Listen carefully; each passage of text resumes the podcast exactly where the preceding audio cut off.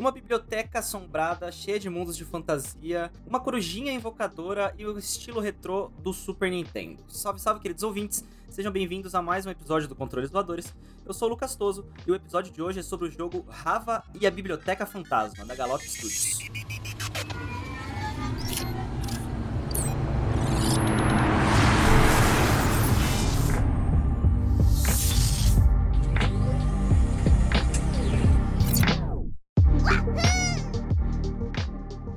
Da gente começar aqui a falar sobre esse jogo, falar um pouquinho mais sobre a Dev que tá aqui também, eu queria pedir para você que tá ouvindo a gente para dar aquela curtida, né, aqui no podcast, na plataforma que você estiver ouvindo. E se você gostar de joguinho brasileiro, também seguir, dar aquele apoio nas redes sociais, né? O, lembrando que o Controles Voadores é um podcast independente sobre jogos brasileiros, então todos os seus likes, compartilhamentos, interações ajudam muito. As redes sociais, todos os links estão aqui na descrição desse episódio. Vamos lá, vamos falar de Rava e a Biblioteca Fantasma, né? Rava and the Phantom Library. E para falar desse jogo, que é o segundo jogo desse universo, eu tô aqui com a Gabriane, Gabriane Arts, nome de, nome de famosa dela. Seja bem-vinda aqui ao, ao Controles Voadores, Gabi. Oh, muito obrigada, boa noite. Obrigada de novo pelo convite. Não, que isso. Eu que agradeço você de, de, participar aqui. Infelizmente, né, o Ezra, seu parceiro aí que desenvolve os jogos com você, é programador bicho do mato, né? Não gosta de sair, não gosta de aparecer. Então vamos, vamos aqui. Eles vivem na caverninha, escondidinho, sabe? Não, Quando tem luz, eles fazem uns barulhinhos. Escondem. Se abre um pouquinho da, da, da, janela, assim, né? Da, da cortina, já dá aquele. Isso, já, já assusta. Então a gente acaba não chamando. A gente vai falar de Brava mais pro segundo bloco. Primeiro, eu gostaria de conhecer um pouquinho mais você, conhecer a Gabriane. É, e começar lá do começo mesmo. Fala um pouquinho pros nossos ouvintes quem é você, de onde você é, o que, que gosta, o que, que come, o que gosta de fazer enquanto não tá desenvolvendo. Rapaz, quanta coisa. é para começar desde pivetinha? Resumão, é, é, resumão do, o, o, que você julgar necessário para contar a sua história aí. Ah, cara, acho que mexer com arte foi uma coisa desde criança mesmo, não tenho que dizer. Inspirada uhum. mais pelo meu pai. Mas só comecei a trabalhar mesmo com arte na pandemia. Olha. 2020. Foi, foi uhum. 2020? 2020 mesmo, março de 2020. 2020 né? Começou, é, eu trabalhava num site de comparador de preço, tipo Zoom. Uhum. Nada, nada a ver com arte. Eu até então eu só desenhava pra desenhar. E como eu perdi esse emprego por causa da pandemia, eu meio que fiquei de saia justa, porque eu trabalhava em casa já. Pandemia uhum. muito pior pra você sair na rua procurar emprego. Sim. Falei, cara, vou começar a fazer desenho, vender desenho, é a coisa que eu sei fazer. Comecei tentei várias vezes, quebrei a cara pra caramba. Uhum. Hoje, já há três anos, cara, eu já vivo só disso. Legal. Mas em questão de jogos, a gente começou a se aventurar assim em 2014, 2015. Hum, faz um tempo já. Faz um tempo, mas aquele.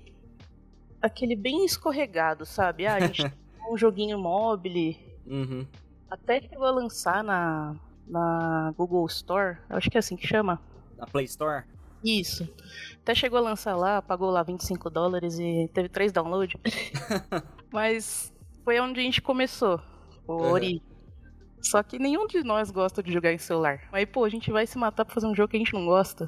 Uhum. Daí começamos já naquela época a tentar fazer um joguinho de plataforma. Foi onde, Sim. inclusive, nasceu o nosso primeiro jogo mesmo, que é o Miauja, mas não deu muito certo essa primeira versão. Uhum. Chegou lá em 2018. Eu tive um problema no olho, eu não consegui trabalhar. Puta merda. Eu fiquei sem enxergar por quatro Caralho. meses. É, Nossa. Tá, foi horrível. O que, que foi isso? Cara, foi um, uma. Não sei se uma bactéria no meu olho, não sei. E nesse intervalo, o meu marido, que é o programador, começou a fazer um protótipo de jogo pra não ficar parado também, né? E nisso foi nascendo o Rava. Que é o primeiro joguinho. Só tinha, cara, só tinha bloco, quadrado, não tinha nada, não tinha arte. Jogo, pensei... jogo de programador, né? Isso, eu que sou artista, né? Daí eu ainda não tava enxergando direito, tava voltando, mas eu comecei já a fazer o design dele e tudo. Inclusive até um pessoal tira sarro, porque o primeiro jogo chama Raven the Cyclops Curse, a maldição do Ciclope. Hum. e ironicamente, nasceu quando eu tive um problema no olho. É uhum. meio... Depois que eu me toquei aí, casquei o bico. A piada do cara. Faz sentido, uhum. mas não foi por causa disso o nome. Justo. Foi uma coincidência meio isso. mórbida. Isso. Praticamente foi isso que começou a gente fazer jogo mesmo, a gente lançou o primeiro Rava na Steam e não foi nada. Uhum. Nada, tipo, bem escondidinho. Tanto que a gente voltou a mexer no Miauja. Depois meio que deixou ele de lado. Daí eu falei, meu, vamos tentar colocar nos consoles. Aí meio que quando a gente conseguiu daquele gás, tá ligado? Legal. Nossa, muita gente jogou, deu uma venda legal, deu um dinheirinho legal. E vocês fizeram essa parte de porte tudo por vocês, assim, indo atrás e tudo mais. Porte não. Porte, como a gente precisaria de dev kit, Ah, putz, tá. e fora a documentação com Microsoft, com Nintendo. É horrível essa documentação. Eu tentei sozinha, desisti. Aí a gente arrumou uma publisher legal, Hum, foi bem bacana com a gente, eles são lá de Hong Kong, aceitaram Legal. nosso jogo, tudo, e deu tudo certo. E meio que animou a gente a fazer o segundo. uhum. E agora a gente tá animado a fazer o terceiro. Legal, que ótimo. Antes da gente passar a falar um pouquinho mais de Ravel, eu queria voltar mais ainda no tempo, assim. Você. Eu gosto sempre de, de, de, de conversar aqui com os devs e perguntar se eles lembram, assim, como que foram, tipo, primeiros contatos seu com videogame, assim. Primeira vez que você pegou um controle na mão, jogou um videogame e falou: caramba, isso aqui é, é legal, isso aqui é bacaninha. Videogame eu tive sorte, cara. Muita sorte. Inclusive, muita É. gente me xinga. Porque meus pais tinham videolocadora. Nossa, você era, você era essa criança. É. então eu tinha acesso a fitas infinitas, a Caramba. desenho infinito. Uhum. E todo videogame que eles alugavam lá, eles tinham um console, né? aham. E eu roubava esse console. Tava lá no meu quarto. Era pra testar a fita, mas eu testava até demais. Uhum. Então, assim, videogame, um... desde pivetinha já tinha lá um Super Nintendo. Videogames mais antigos não, porque eu nasci em 1990. Uhum. Então, mais antigos que o Nintendinho eu não me lembro, pelo menos não me recordo. Mas Nintendinho eu já adorava jogar o Uhum. Rei Leão. Putz, aquele Rei Leão. Eu, me- eu não passava, não passava da terceira tela, mas quem disse que eu parava de jogar? Sim. Quando, pra mim, quando chegava na. Como que é? No, no pescoço das girafas. Isso, essa, essa segunda fase é Puta, desgraçada. Eu Os, não, os não, que fizeram essa fase, eles fizeram de propósito. eu não passava nem dessa, sabe? Era vergonhoso, assim. Nem eu, cara. Eu nunca vi o Simba Grande. Eu fui ver o Simba Grande depois que eu fiquei adulto, fui jogar emulador com save state, tá ligado? Até hoje eu apanho daquele jogo. Uhum. E nessa, nessa, nessa, nessa vida boa aí de é, filha de, de videolocadoras, é, tinha jogos, assim, tipos de jogos que você gostava mais? Você era mais da plataforma ou era, tipo, tudo que tinha mesmo? Cara, qualquer coisa, até jogo de corrida na época. Uhum. E não era tão bom assim você ter uma locadora, porque às vezes você queria jogar um jogo, alguém alugava a fita e apagava o seu save.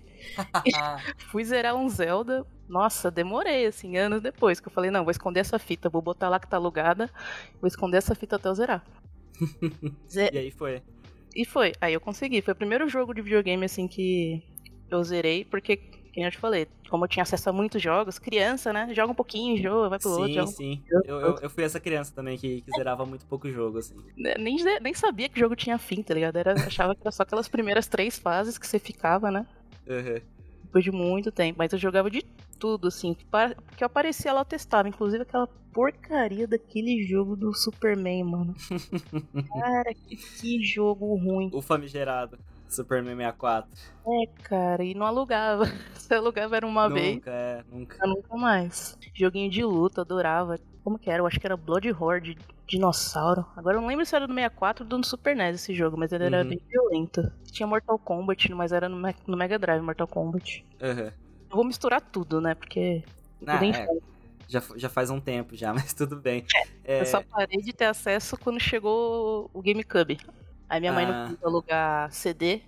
uhum. Sábia foi ela, porque CD, quando chegou o DVD, você já viu que era uma porcaria de alugar, porque o pessoal riscava, trincava. Sim, sim. A fita você jogava embaixo do carro e ainda tava boa, dava pra arrumar, né? E, e depois com pirataria e tudo mais, eu acho que locadora de, É, de videogame acabou caindo em desuso, né? Tipo, Play 2 que você comprava os 3 por 10, Play 1, né? Isso. Meio que no 64 já tinha, né? Que tinha pirata. Uhum. Não compensava tanto, as fitas elas estragavam. Mas... E no GameCube nem tinha muito Uhum. pirataria. Eu acho que era muito difícil de piratear. Mas antes do Play 2, assim, minha mãe já. Play 1 ela já não quis Certo. é, alugar. Ou seja, ficamos só nos cartuchos e na época do Play 1 aí eu chorei pra comprar um videogame pra mim mesma, né? Aham. Aí sim eu fui lá e comprei o Play 1, depois o Play 2. o Play... Aí, resto é história, mas aí foi dessa a partir daí que eu saí da Nintendo, porque não tinha como pagar 200 reais num jogo. Sim. E você, vocês são aqui de São Paulo mesmo? De onde que vocês são? A gente morava aí na, em São Paulo, na Zona Norte, freguesia Uhum. do Ó. Ah, legal. Mas faz uns oito anos, aí a gente veio morar em Minas Gerais. Ah, que, que massa. Onde vocês estão de Minas, assim? Interior, lá mais perto de, Minas. de Sul de Minas? Bem colado, assim, com São Paulo. É, aqui chama Extrema. Extrema. Tropeçou, tá em São Paulo. Literalmente. No meu bairro, Tropeçou, está em São Paulo. Você comentou, né, que em 2014 já vocês começaram a, a- a fazer o primeiro jogo ali, o, o Mialja.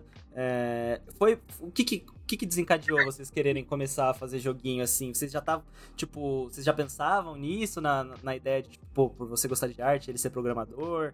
É, de onde que veio? Cara, na verdade começou tudo com um curso de videogame. É, não sei se vocês conhecem a saga. Sim, sim. Eu fiz uma vez um, um daqueles que eles sempre ligam, né? Eles sempre ligam e falam, você foi sorteado. É, então, a gente foi sorteado, todo mundo que tava ali na nossa sala foi sorteado, entendeu?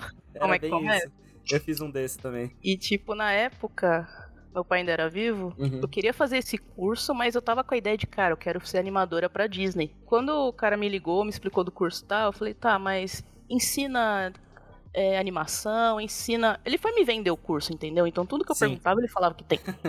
então eu não, fui, eu não fui com a ideia de fazer jogo. Fui com a ideia de, de ser animadora, de fazer 3D pra Pixar e tal. Sim. Pensando grande, né, pra caramba. E lá eu conheci, inclusive, meu atual marido, né? Ah, que legal. Serviu pra isso, pelo menos. Pelo menos pra isso. A gente estudou lá tudo. Só que não era um curso tão bom assim. Uhum. Porém, foi onde eu percebi que, cara, fazer jogo é muito mais legal do que fazer filme. Porque eu posso fazer jogos pequenos, jogos nossos, coisa pessoal. Uhum. Diferente de um longa-metragem, que não é o que eu queria fazer, né? Os caras que vão fazer a, toda a ideia, o projeto, tudo, você vai animar aqueles três segundos e ganhar pelo seu ano, tá ligado? Sim. Você tá, faz parte de uma equipe gigante. E eu lembro até hoje, o primeiro jogo indie que eu vi foi o Minecraft. Nossa. Na época ele tava em alfa, pré-alfa, sei lá. Eu vi o menino jogando os bloquinhos, tum, tum, tum. Ah, foi uma cara só que fez. Eu, caraca, que da hora. E meio que foi dali Uhum. que foi surgindo essa, essa vontade nossa, né, de fazer. A escola em si, ela serviu como um estímulo inicial, porém, infelizmente a grade deles não era tão é, boa para de fato a gente fazer um jogo. Tanto que Saquei. O que a gente aprendeu lá, a gente não usa ou teve que reaprender por fora. Tanto que lá Uhum. eles ensinam, tanto que lá eles ensinam Unreal e a gente usa Unity. A gente terminou o curso, foi um curso de dois anos, inclusive, não, não é muito longo. Ele serve mais assim para você ter uma visão de Aham. como funciona, que pô, você pode ser um game dev e tudo. A partir daí a gente sempre teve a vontade, mas acontecem as coisas da vida, problemas Uhum.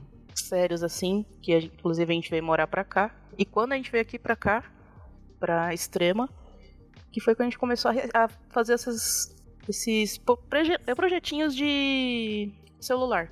Saquei.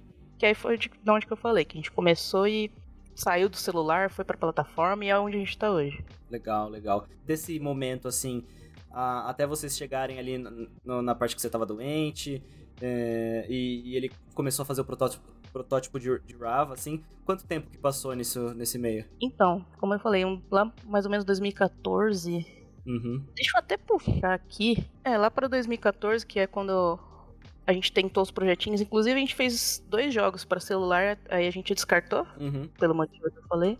A gente começou a fazer o Miauja, que era um jogo ninja.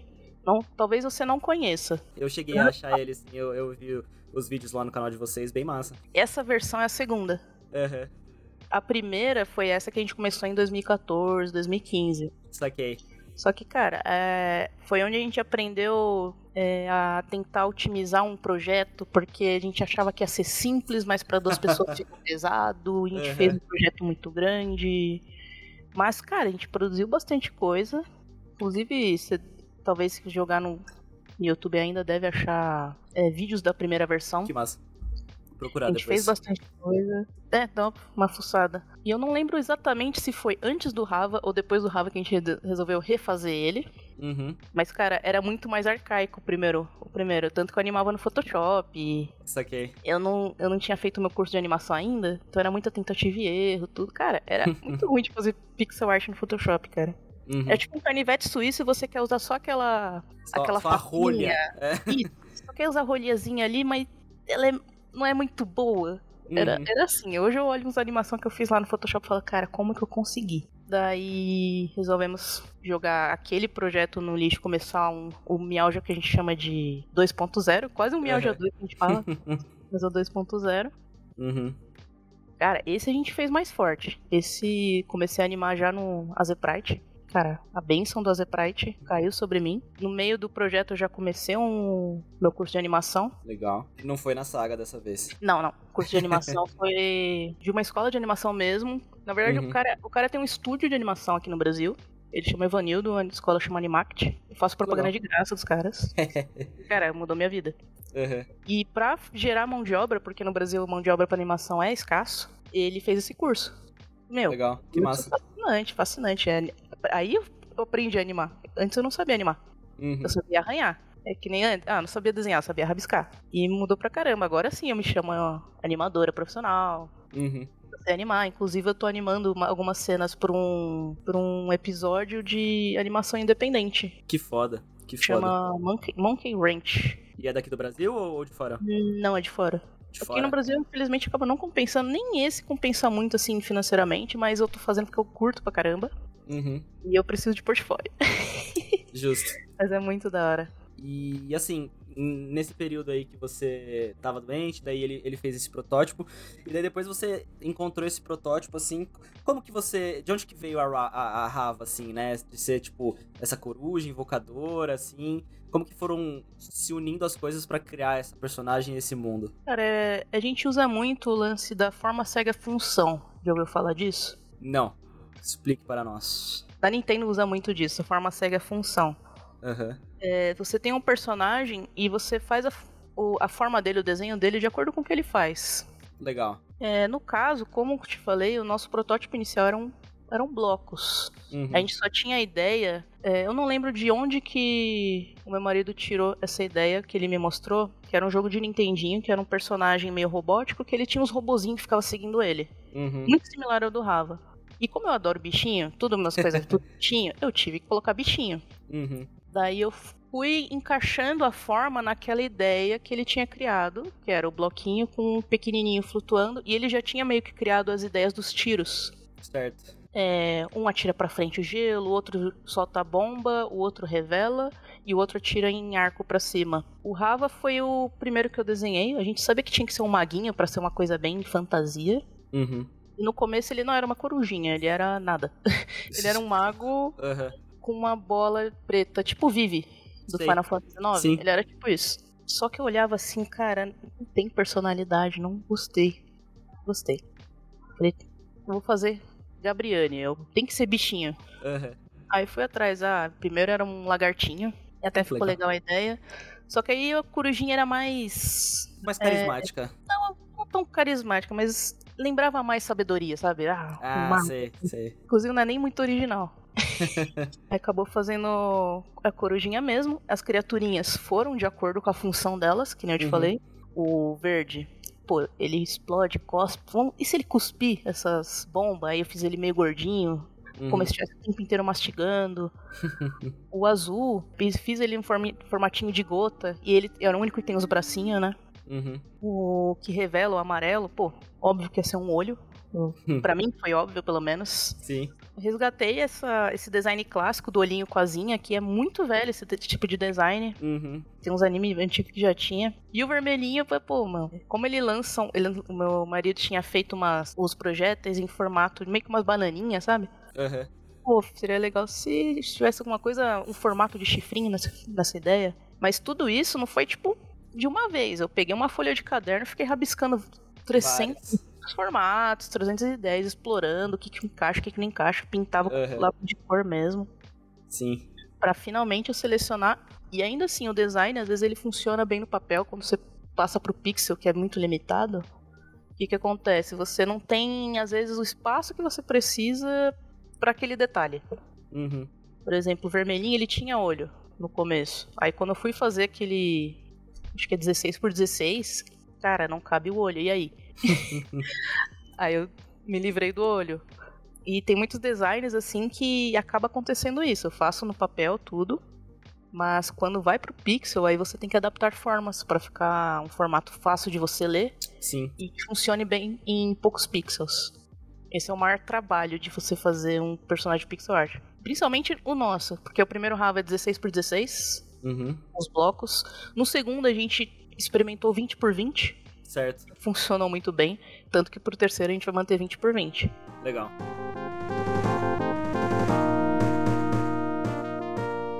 Vamos agora então falar do Rava 2, que é o, o, o Rava e a, a Livraria Fantasma, né? Eu tô, ia falar Floresta Fantasma. O Rava e a, e a Livraria Fantasma, The Phantom Library, é, que é o principal objeto desse, desse episódio de hoje. Vamos começar por narrativa, vamos começar aí. é, a gente falou, você falou um pouquinho de como surgiu, né? O, esse projeto ali é, e um pouco das suas inspirações pra arte. Mas vamos falar de, de narrativa, assim. Depois ali do primeiro jogo, né? Que você derrota ali o Lord Ciclope e tudo mais. Quem que vão ser os novos inimigos? O que, que vai ser. O que, que a Rava vai ter. que- O que, que o Rava vai ter que fazer, vai ter que enfrentar nessa livraria fantasma aí? O legal do Rava é que eu, vou eu faço as histórias independentes. Uhum. Então você pode jogar o segundo sem nunca ter jogado o primeiro e ainda vai Legal. achar o Rava muito legal. Nesse segundo, o Rava ele vai encontrar uma, na verdade, é uma biblioteca fantasma. Biblioteca, eu pus livraria, mas é biblioteca. É. Porque a biblioteca em inglês é library. Sim, sim. E essa biblioteca ela é assombrada. Uhum. Na história mesmo, o Rava acaba trombando com essa biblioteca. Hum, Ela atrai ele. Uhum. O primeiro, entre aspas, boss, que é mais um mini boss, ele tá usando a roupinha do Rava, aquele, aquele boss. Foi pra atrair. E nessa que ele consegue, que a biblioteca consegue atrair o Rava, prende ele lá dentro. O Rava, pra escapar daquilo, ele vai ter que derrotar todos os bosses dentro de cada livro. Legal. E cada livro vai transportar ele para um mundo totalmente diferente, totalmente novo. E todos eles assombrados com as mesmas criaturas. Mas os bosses são únicos, né? Uhum. São os que eu mais gosto, sinceramente. Pra, enfim, derrotar o espírito que tá controlando aquilo tudo. certo. Que é o espírito que tá controlando a bibliotecária. É um pouquinho de spoiler, mas eu gosto dessa parte final. Sim. A narrativa é muito simples, eu gosto que o Rava ele tem uma narrativa simples, porque inicialmente era pra ser um mini. Uhum. Acabou era tipo, ah, só um minigame nosso. Acabou que é o nosso carro-chefe, é o que a gente faz de melhor. Mi- De Uhum. mini não tem nada, porque o mini dá trabalho pra caramba. Mas de uma série que. Como é que fala? De contos de fadas. Então elas são histórias mais simples, mais direto ao ponto. Eu não faço uma criação de mundo tão complexa assim. Uhum. Ó, a história é essa, você vai pra esse lugar e você tem que fazer isso pra sobreviver, ou sair, ou salvar alguém. Perfeito. E a gente gosta bastante. O Rava 2 é, um- é a mesma coisa que o, o primeiro. O primeiro tem uma história também mais simples. E a gente vai manter isso ainda pro terceiro. Certo. É, uma- é aquela coisa pra embrulhar esse mundo de mecânicas que vocês quiseram, né? Pra fazer, tipo, que vocês criaram, pra dar um sentido pra elas, né? Isso, a gente faz a história apenas para dar sentido naquela narrativa que a gente tem ali no momento, mas não necessariamente, nossa, a gente cria todo um universo em volta. Tem Uhum. algumas coisas básicas que a gente usa pros nossos mundos. Por exemplo, se tem humano, se não tem, quem são as criaturas, quem que são os seres inteligentes, no caso os bichinhos, né? É, eu acho que a única regra base da, dos nossos universos são, é esse, mas não significa que eu não posso fazer um jogo de humano. Tanto que a gente tem um joguinho de zumbi que o nosso programador fez. Então é livre, mas Certo. esse, nesse tipo de narrativa a gente gosta de seguir essa, essa ideia dos bichinhos, ter Uhum. monstrinho. é bem bacana. Logo, Legal. as histórias são simples. Exatamente pra ati- cativar também criançada, né? Sim, sim. Legal. E, e assim, é, como um jogo de plataforma, né? é, tem aquela coisa de, tipo, coletar itens, coletar as, as coisas assim. Esse tipo de coisa acrescenta também em, em narrativa, por exemplo? Ou é mais uma coisa de. uma questão de, tipo, de achievement, de você liberar a- alguma coisa diferente? Não, a, os coletáveis são realmente só pra você se divertir. Legal. Só pra ir procurar em cada cantinho, assim. Isso, a gente queria um jogo que fosse com essa ideia de só sentar, se divertir, não se preocupar com a história, se entendeu, se Sim. não entendeu, ah, pulei sem querer. a gente quer que você veja a história, porque, cara, a gente se dedicou muito pra fazer aquela, as cutscenes, a, a música, cara, o, o músico acertou muito, assim, a mão. Legal. A gente fica feliz demais. Mas é aquele jogo pra você se divertir. Só Uhum. sem estresse. Porque eu acho que falta um pouquinho hoje em dia, né? Hoje em dia todo mundo quer fazer um Metroidvania pra pessoa ficar 50 horas ali. Sim. O que é legal. Mas nem todo jogo precisa ser assim, sabe? Sim, sim. Dessa parte, assim, de divisão de, de tarefas, né? É, a, a parte da narrativa, assim, foi tudo você fez ou era uma coisa mais discutida também? O, o, o seu, seu marido e programador também entrava e dava um pitaquinho ali? Como que vocês dividiam isso? A base a gente discute, mas a narrativa fica mais comigo. Uhum, Por exemplo, a gente tem uma base, eu converso com ele, ó, eu tô com a ideia assim, assim, assada, o que, que você acha? Às vezes eu não, não tenho algum gancho, ele me ajuda, mas no geral, a narrativa, a escrita, tudo passa por mim, é o que faço, mas óbvio, ele tem que aprovar, ele tem que gostar também. Porque Justo. assim, é, é obra dos dois. Legal. Então, tem que agradar os dois lados, não adianta só eu chegar e falar, não, vai ser desse jeito e acabou. uhum. Então é uma criação dupla. Perfeito, perfeito.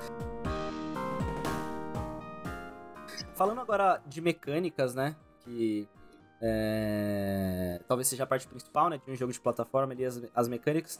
Você comentou que, tipo, lá no primeiro tinha aqueles quatro bonequinhos, que um, um explode negócio, o outro solta o gelo, o outro faz o, o tiro em arco e o outro revelava, assim. Vocês mudaram é, essas invocações, essas mecânicas pro, pro segundo jogo? Não, não mudamos. Na Uhum. verdade, a gente só reforçou elas, Certo. usando mais é, eles em mais situações. Uhum. No caso, agora o amarelinho ele revela também entradas secretas, Legal. coisas assim. Mas, pra esse jogo, a gente sempre faz isso, né? A gente. Quer dizer, não posso falar que sempre faz isso porque é o nosso segundo jogo. Mas a gente decidiu fazer dessa forma. Sempre um jogo, sequência, tem que adicionar alguma coisa. Uhum. No caso, esse a gente adicionou as fusões. Você pode pegar uma fusão, como no próprio nome diz, ele vai fundir dois dos seus summons por um tempo. Legal. Por exemplo, a gente tem o ciano, que ele junta o verde e o azul. Ele meio que vira uma, uma referência a Jojo. ele dá bastante soco. É o Uhum. Ora Ora que a gente chama. Ele é bem divertido. Ele vai destruindo tudo no seu caminho. Isso aí é muito legal. Uhum. Aí vai ter o magenta, Legal. que ele é o azul com o vermelho. Ele cria dois bumerangue gigantes. Esse aí a gente se inspirou forte no Kirby. Um dos Perfeito. Kirbys eu não vou lembrar qual, porque tem um monte. Inclusive uma curiosidade que eu vou falar depois do nome em relação ao Kirby. Uhum. E o terceiro é o marrom. O marrom ele é a união do verde com o amarelo. Você vai apertar o botão de tiro, ele vai começar a estourar tudo ao redor e revelar ao mesmo tempo. Então, se tiver alguma coisa escondida, já revela e já destrói no mesmo tempo. Legal. Que a ideia é pra ser, tipo, bem forte mesmo, pra ser divertida. Naqueles, acho que é 20 segundos que dura, você vai destruir tudo na sua frente. Ou Uhum. o pessoal faz usando o boss, né? Sim, Acaba sendo útil também. que massa, que massa. É um, um bom jeito ali de, é, de criar novas coisas, sem também se preocupar em, em, em mudar muito o, o, o esqueleto core do do jogo, jogo, assim, né? O core do jogo. Massa, legal. A gente não quis botar esse core mesmo. Tipo, a gente sempre curtiu os quatro. Quem joga o Rava gosta desses quatro. Uhum. Então, pô, vamos deixar esses quatro, mas colocar uma coisinha a mais. Sim. E o, o esquema é tipo assim, você começa o jogo já com as quatro e com as fusões também, ou você vai desbloqueando essas coisas ao longo do jogo? Você começa com os quatro. Uhum. Os quatro, desde o primeiro, sempre são disponíveis. É, já as fusões, eles são coletáveis. Você Certo. vai achar eles no, no mapa, a hora que você quiser usar, aperta o botão ele já vai. Então tem gente que pode guardar pro momento ideal. Uhum. Tem gente que acabou nem descobrindo que dá pra usar. mas, é, mas é bom é, a gente ver essas coisas, porque são pequenos problemas de level design, que às vezes não fica muito claro pro jogador. A gente anota, vê se tem como resolver nesse jogo. Se não tem, a gente passa pro segundo, pro próximo, esse, esse aprendizado. Certo, certo. E, e assim, né? O, como, a gente, como o core do jogo tá nessas criaturas, nessas invocações, né? E, e elas meio que fazem tudo, né? Elas, elas atacam, elas revelam, elas é, acham passagens novas, assim. É, o foco maior do Rava é, é o combate mesmo, né? Ou, ou é, é- dá pra falar que assim, é bem combate e exploração, combate e puzzle. O que mais que, que é a parte principal, assim, de vocês? É mais tiro mesmo. O puzzle é bem sutil. Vai ter Uhum. uma coisinha ou outra que você tem que pensar um pouquinho mais. Mas ele é mais um action mesmo, plataforma. Certo. É mais meter tiro. a gente não fez muito puzzle mesmo. Uhum. Inclusive, curiosidade que eu ia dizer, o nome desse jogo ia ser Raven the Magic Mirror. Rava Uhum. e o Espelho Mágico. Que tinha uma mecânica que eu queria muito usar. Inclusive a gente usou, só que apenas em uma fase. Uhum. São dos espelhos que teletransportam o Rava. Ia Ah, ser legal. o jogo inteiro com isso daí, só que ficou na segunda fase. Por que que ficou? Porque quando a gente tava fazendo a pesquisa de campo que a gente fala, que é assistir gameplays de jogos antigos ou de jogos novos, tipo, tentar ter ideia, sabe? Sim. Laboratório, a gente descobriu que tinha um no- jogo chamado Kirby and the Magic Ah. Mirror. Putz. Sempre pesquisem o nome dos jogos antes de você escolher o seu. É a Sim. dica mais forte. Dica de ouro, né? Até pra Dica saber se ouro. você não vai ser engolido na pesquisa, né? Exatamente. Mas aí eu já, já tinha aceitado, sabe? Uhum. Eu já queria outras ideias, eu acho que não ia ser legal só, só essa mecânica no jogo inteiro. Sim. E acabou que nasceu a ideia da Biblioteca Fantasma, que eu curti mais. Legal. Bem mais. E deu pra aproveitar essa ideia também num, num pequeno trecho, pelo menos, ali do jogo, né? Sim, a, cada fase ela tem uma mecânica é, principal. Então, na segunda fase, que é a fase do Rei Sem Olhos, é totalmente com esses espelhos. Massa. Legal. E falando de mecânicas, assim, é, qual que é o tamanho do jogo, desse segundo jogo, assim? Quantos mundos, quantos chefes, assim? O que, que você pode falar também? São sete mundos, Uhum. sendo o primeiro mais introdutório mesmo, um- quase um tutorial. Certo. Todos esses mundos possuem chefes. E depois que você. Apenas depois que você derrota todos eles, você vai ter acesso ao, ao boss final. O boss Ah, final legal. é só ele. Você. Inclusive tem um bônus. Se você explorou bastante, consiga algumas moedas, Ah, tem moeda massa. pra pegar.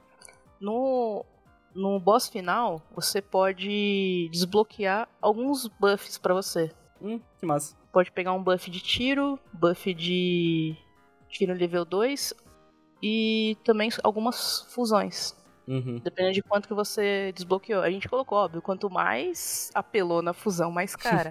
Sim. Meio que dá pra dar uma ajuda. E mesmo se a pessoa morrer, ela Aham. voltar ali, ela ainda pode pegar. Legal.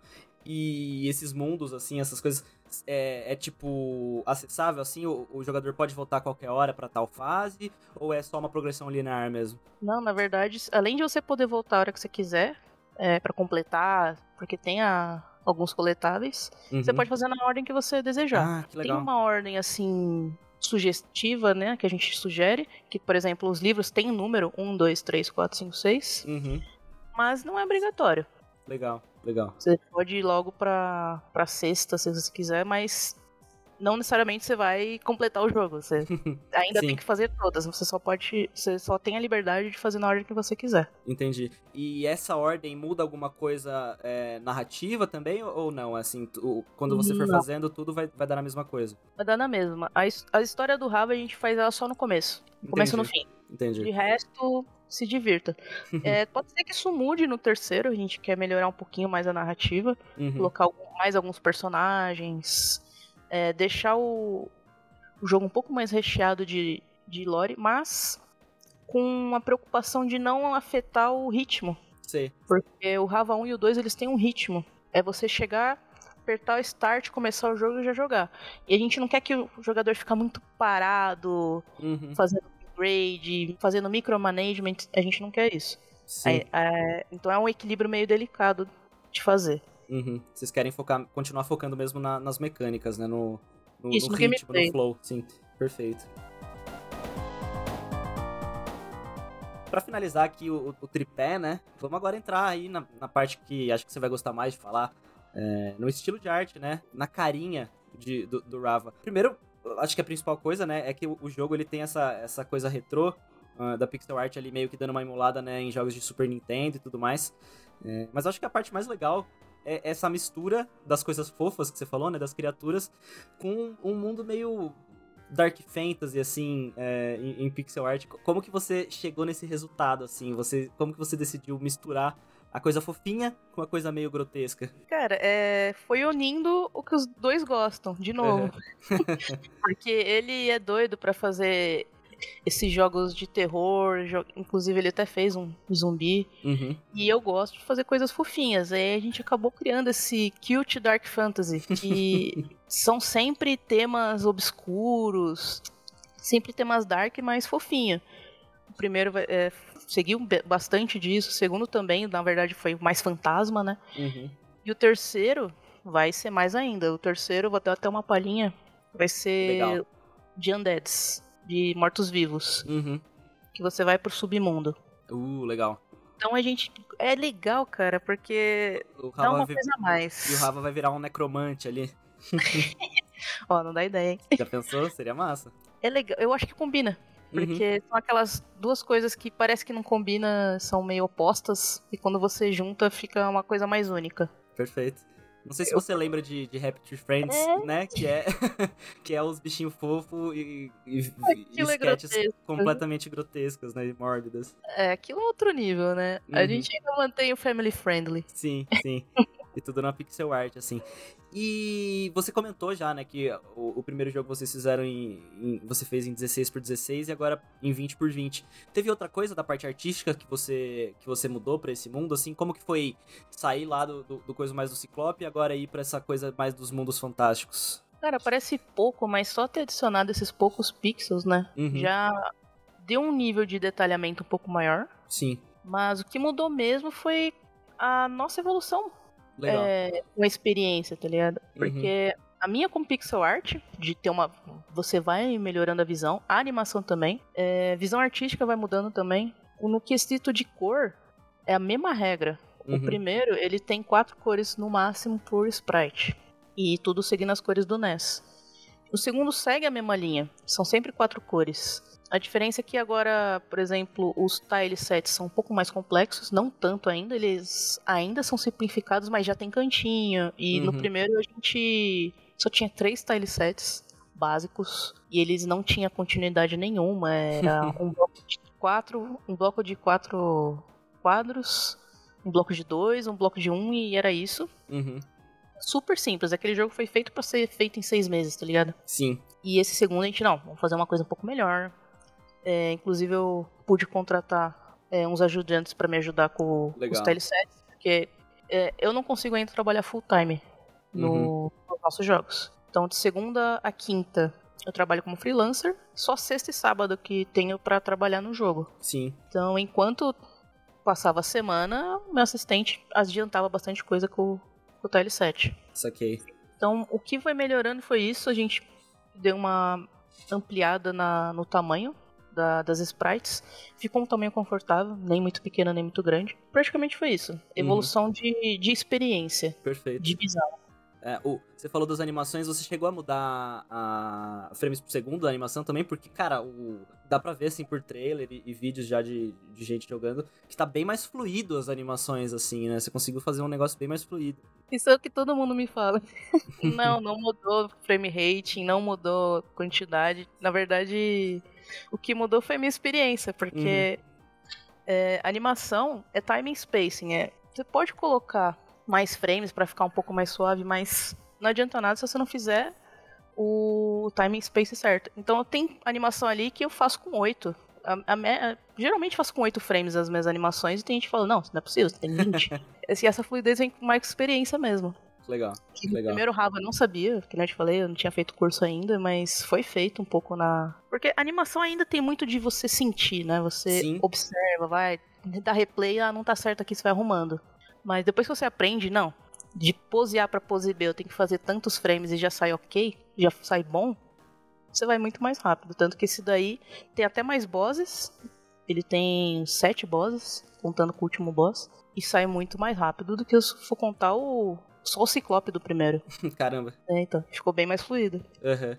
E na parte lá que você falou que no começo e no final ali tem as cutscenes também, a, da parte de história, é tudo em pixel art também? Ou você chega a fazer alguma ilustração? É, nessas cutscenes eu faço o desenho por fora, pra eu Uhum. ter mais liberdade. Eu não cons... é, Eu já tentei fazer desenho direto no pixel. Não tenho a mesma liberdade, sabe? Uhum. Uma coisa meio esquisita. O primeiro Rava eu fiz direto no pixel art. Tudo. E eu não gostei muito do resultado. Tanto que teve uma atualização que eu fui só pra arrumar a cara do Rava numa cena lá que ele ficou muito feio. Uhum. Mas no segundo eu já falei, não, é, vou primeiro rabiscar na ferramenta de desenho que eu tô acostumada, que é o Clip Studio. Fiz todas as, as ceninhas ali mesmo. Daí eu paguei uma assistente pra fazer a, a line art em pixel pra mim, Uhum. e depois foi retirar. Ah, legal. Só que pro terceiro eu vou fazer melhor, porque mesmo assim eu ainda não fiquei satisfeito. eu acho que vou fazer que nem você falou, vou primeiro vou definir mais o desenho em Uhum. pixel, é, fora do pixel, depois eu passo pro pixel art. Saquei. É a experiência que a gente vai tendo, você não dá pra fazer per- perfeito de primeira, tá ligado? Nem de Uhum. segunda, nem sempre vai aprender alguma coisa, nunca vai ficar perfeito. Total. E nisso que você falou de, né, que você não consegue trabalhar, você só consegue trabalhar de, de sexta e sábado no projeto, daí você tem o seu um um ajudante. O, o Esdras também na parte de programação, é tudo ele que faz, ele chegou a ter a ajuda de alguém, como que, que faz? Como que tá não, funcionando? dele ele faz. Ah, tá. ele consegue ficar full time, daí ele Uhum. consegue fazer bastante coisa. Até porque programação é muito sutil as coisas, eu acho que é difícil chamar alguém pra mexer em alguma parada. Não deve ser tão, Uhum. não deve ser tão fácil assim. Ah, Sim. faz isso aqui pra mim, amigão. E acho algo que que, é mais- é mais atrapalha do que ajuda. e até algo que você que ele já tem construído ali a base, né? Então é mais uma coisa de tipo, às vezes é, programação é aquela coisa, né? Às, às vezes o jeito que você escreve, o jeito que você põe os, os comentários, outra pessoa não vai entender nada, né? Então talvez Deve ser muito chato. que no máximo que a gente faz é investir em algumas coisas de fora, tipo Uhum. alguma ferramenta pra ajudar a fazer efeito. perfeito. se a gente consegue, porque a gente tem um Patreon, né? Tem uma Uhum. galerinha que ajuda. Daí a gente consegue investir em ferramenta. É, que nem eu conseguia pagar um ajudante. Uhum. As coisas que, graças ao Patreon, que o pessoal dá uma aquela força. Só que às vezes não dá o suficiente a gente tira do bolso mesmo.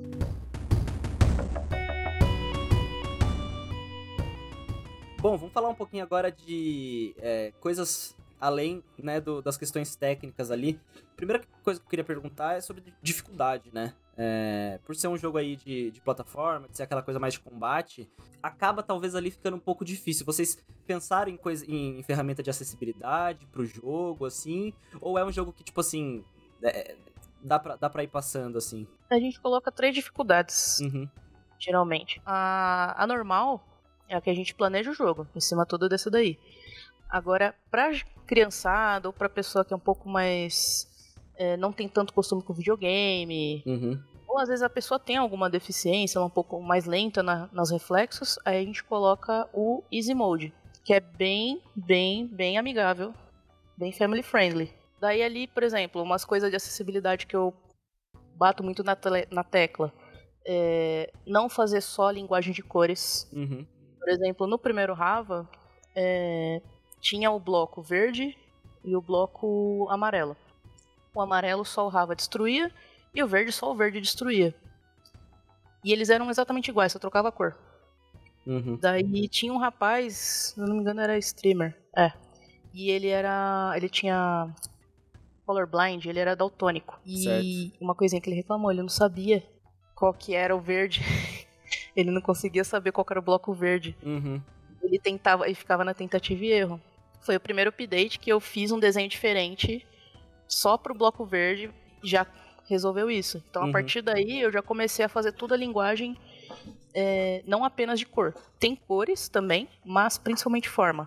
Por Legal. exemplo, não tem um inimigo que muda do outro só só mudar a cor pra já não não prejudicar as pessoas que têm esse colorblind, que tem vários colorblind, né? Uhum. Então, pra eu não ter que fazer um sistema de cor, tudo, eu faço dessa forma. Fica bem mais fácil até de, de, de identificar. Eu não gosto muito só mudar a cor, viu? Se, se for ter um inimigo igual, ele vai mudar alguma coisa do formato. Uhum. Só pra ficar bem claro. e outra coisa de acessibilidade que a gente gostou de fazer é o tiro. Pra, às vezes a pessoa. Não, sei se foi a gente que tirou essa. que quis colocar, ou se foi alguém que tinha pedido esse recurso, mas de você segurar o botão e ficar atirando Ah, automático. sim, sim. Como tinha. Tinha pessoas que às vezes não, não conseguia atirar tão rápido, ou então a pessoa tinha algum problema no dedo, Uhum.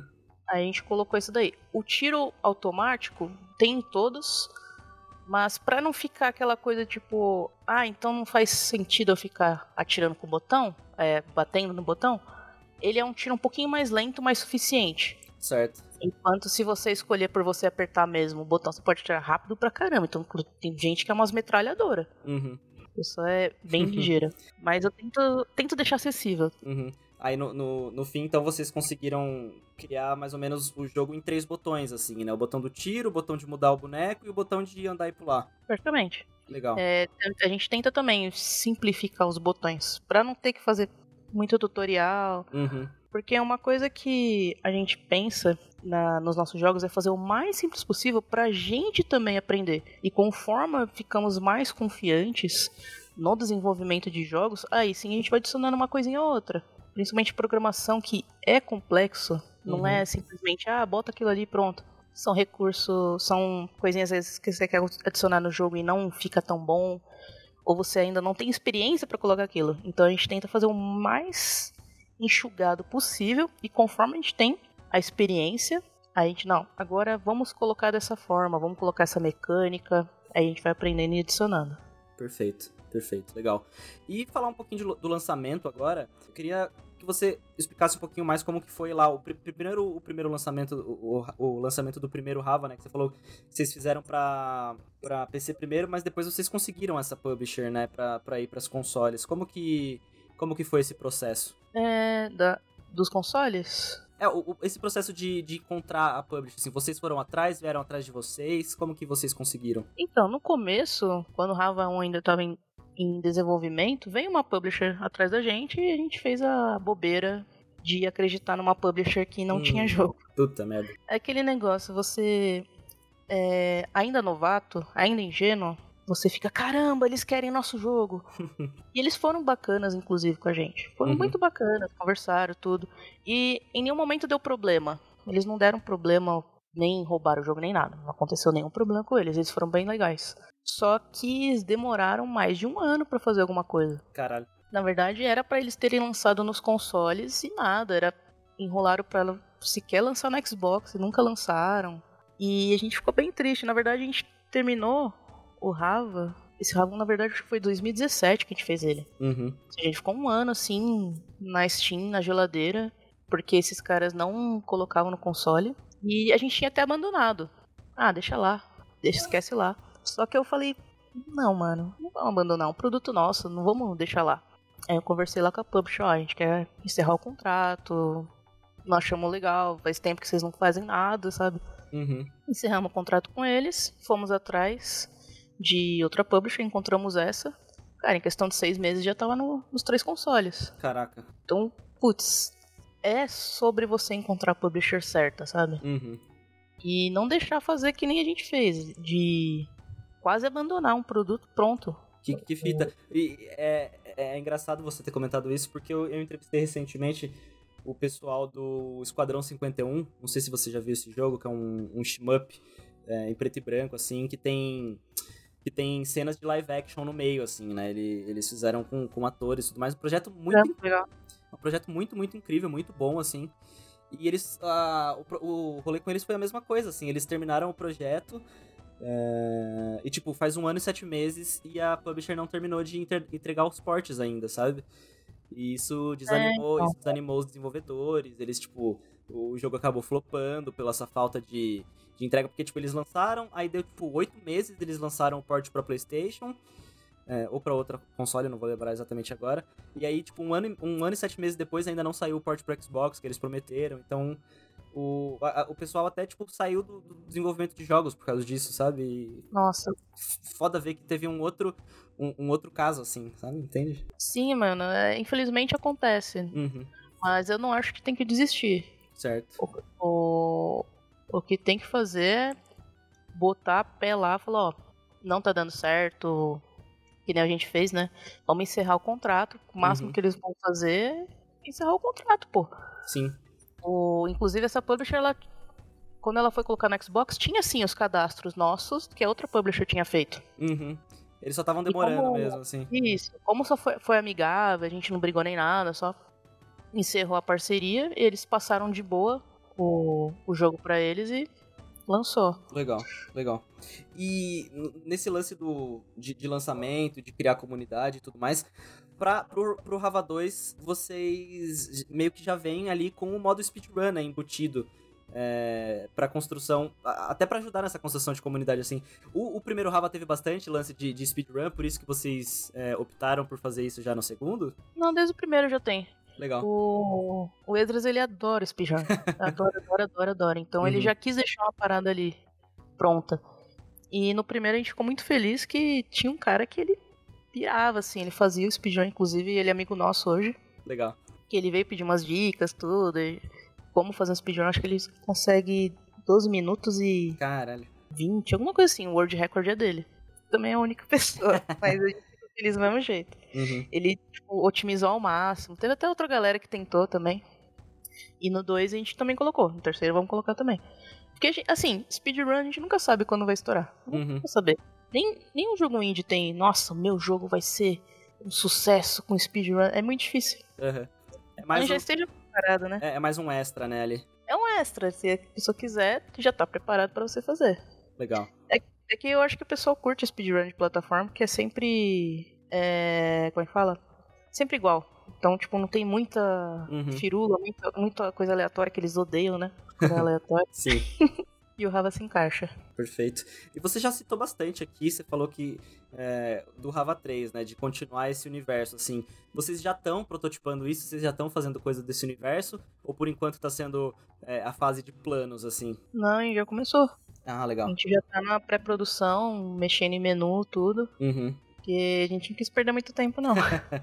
É, acabou de lançar já o 2, né? E já estão fazendo o 3, É então. que a gente se empolgou. é, tendo, tendo finalizado o segundo, Uhum. deu uma confiança a mais, sabe? Legal. E fazer o primeiro ainda tem aquele.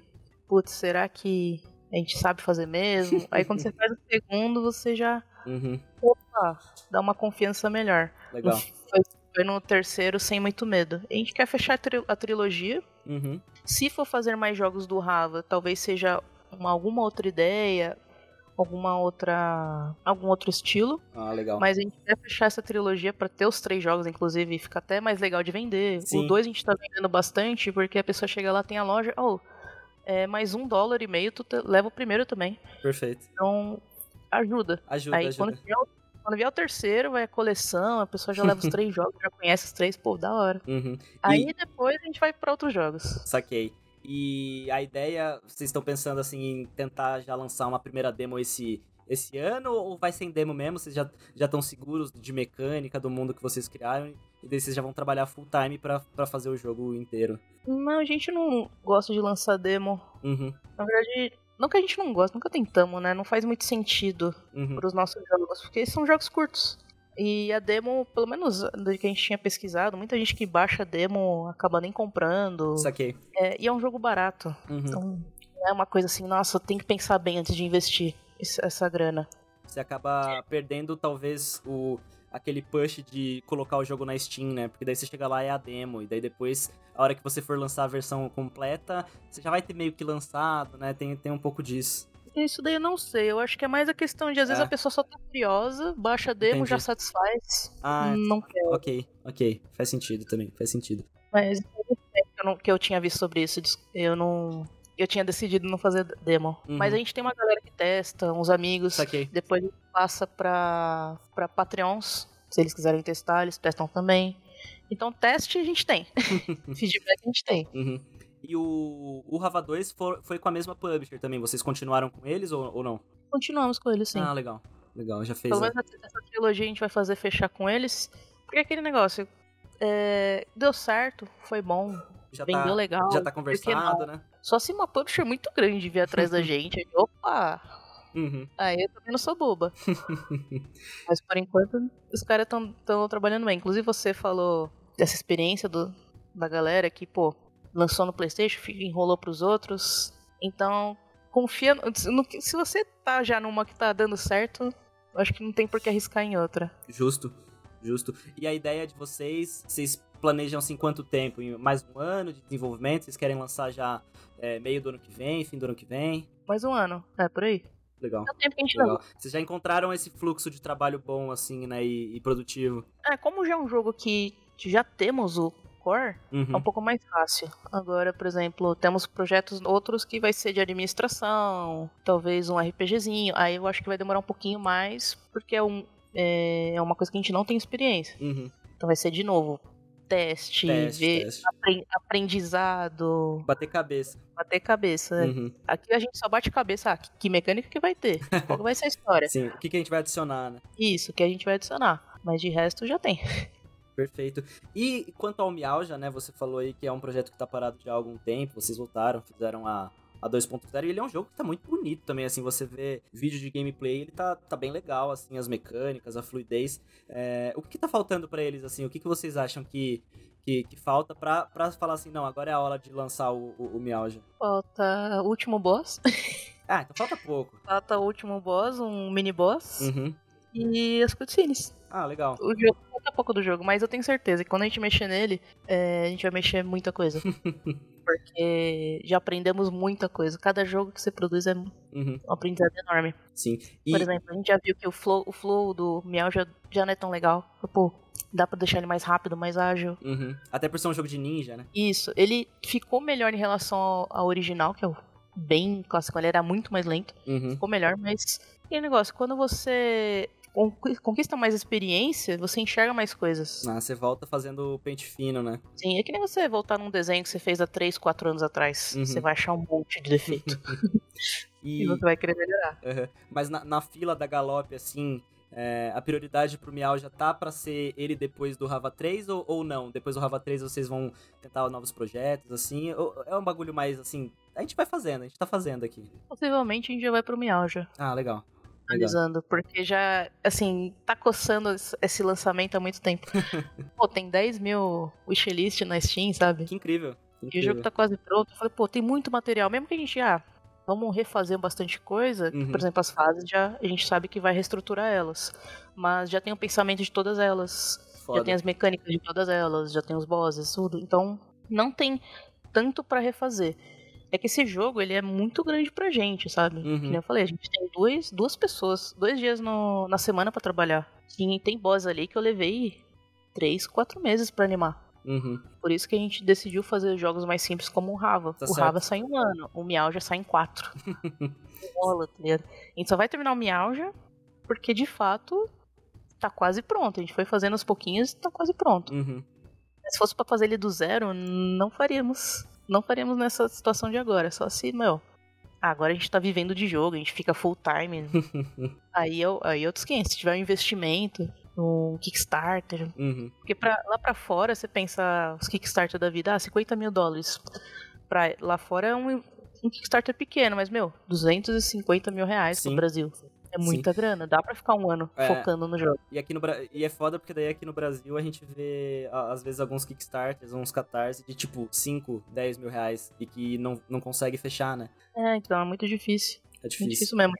Ainda mais pra estúdio pequeno. Uhum.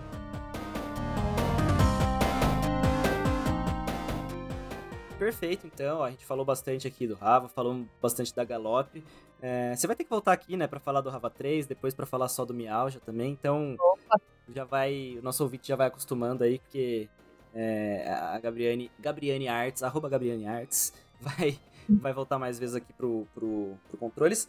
Nesse encerramento aqui, eu gosto de deixar aqui o microfone aberto. Você acha que a gente não falou de algum ponto que você queria falar? Ou ressaltar alguma outra coisa que, que não ficou muito clara no programa? Fica à vontade aí, o controles é feito pra vocês devs. Cara, eu acho que não faltou muita coisa, não. Foi bem legal a entrevista, gostei bastante. Pô, obrigado. Eu gostei bastante também. Eu acho que de, de resto é isso. Eu acho que se for pra, pra falar pra, algum, pra alguém que quer fazer jogo, tudo, é, cara, começa uma coisa, uma coisa simples. Uhum. Eu acho que uma coisa que a galera erra muito, inclusive eu errei muito nisso, é que a gente quer- se empolga querendo fazer jogo e quer fazer um GTA. quer fazer um Symphony of the Night. Já quer fazer um jogo gigante. E não querendo desmerecer ideias, porque eu acho que quando a gente tem uma vontade, projeto na nossa cabeça, aquele sonho pra idealizar, a gente tem que ir atrás sim, mas tomar cuidado pra não desanimar, porque muita gente que eu vejo, inclusive no, no curso de jogos que a gente fez, é a galera que vai empolgada a fazer um jogo grande e desanima.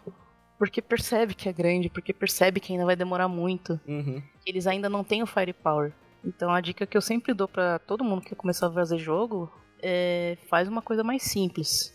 Seu time é só você, é você e um amigo, é você e dois amigos. Faz de acordo com o seu escopo. E vai aprendendo aos pouquinhos, porque não adianta você já querer sair correndo sem antes de aprender a andar. Então, tenta. A gente fala, fala do pixel art, mas o pixel art realmente é muito mais simples de fazer.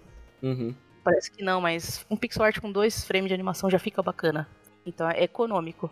No nosso caso foi também por essa economia, mas acabou sendo bacana Uhum. no quesito de visual, fica um bagulho retrô. Sim. E eu simplesmente curto. Eu uni é, animação de pixel art com animação tradicional. Legal. Então deu, deu uma. Deu a sua cara ali. Dei a minha cara, deu, ficou uma bagulho bacana. Uhum. E tem E aquela eu coisa até do, do você aprender o que você gosta de fazer também, né? Eu sempre cito é, o, o Thiago Oliveira, que é um, um dev solo lá que fez o Red Ronin o Undergrave.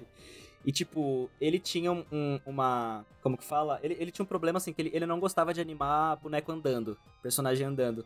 Então ele, ele fei- começou a fazer jogos de dash. Jogo que a mecânica central do jogo são dashes, entendeu? Que daí ele só anima a entrada, anima a saída, e é isso. Então, tipo, ele pegou essa. Tem uma palavra certa pra isso? Eu esqueci agora. Meu Deus. Deficiência, Não, é. preferência. Quando você fala que você vai fazer um jogo. Enfim, ele, ele pegou essa, essa coisa que ele não gostava de fazer, que era animar personagens andando, e ele brisou na criatividade em fazer jogos que usam como mecânicas principais pulo, dash, arremesso e esse tipo de Genial, coisa. Genial, né? Exatamente.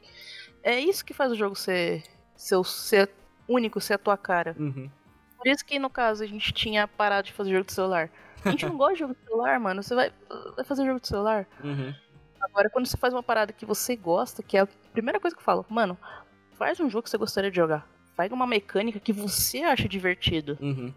Aí sim você vai fazer o possível pra aquele jogo dar certo. Agora, se você ficar, ah, não, vou fazer um GTA, vou fazer uma coisa grande, tudo. Você pode conseguir fazer, não falo que não consigo. Até se você for ver o cara que fez Stardew Valley, levou 10 anos, mas fez um jogo fa- fantástico. Uhum. Então, Mas aí- dá sim pra fazer. É Aquela coisa de sempre, né? A, a exceção não é a regra, né? O Isso. Stardew Valley, Hollow Knight, Cuphead, só tem eles, né? São exceções, assim. Uhum. É uma coisa que até a gente fala pro pessoal tomar um pouco de cuidado, porque tem essa narrativa bonita de que, ah, solo deve. Só que não é tão solo assim. Uhum.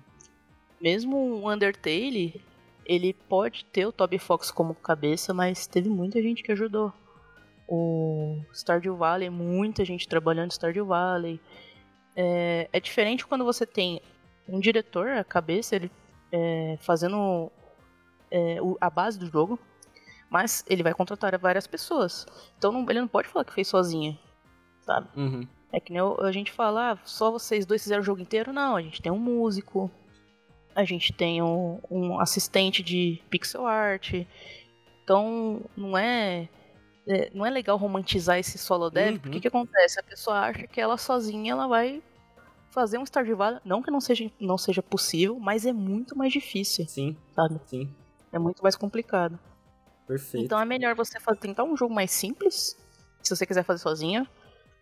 É, um jogo que você consiga. Mesmo, mesmo se você tiver dinheiro, pô, se você tiver dinheiro, compra uns, uns assets. Ah, não sou artista, sou só programador. Cara, comprar assets, sabe? Uhum.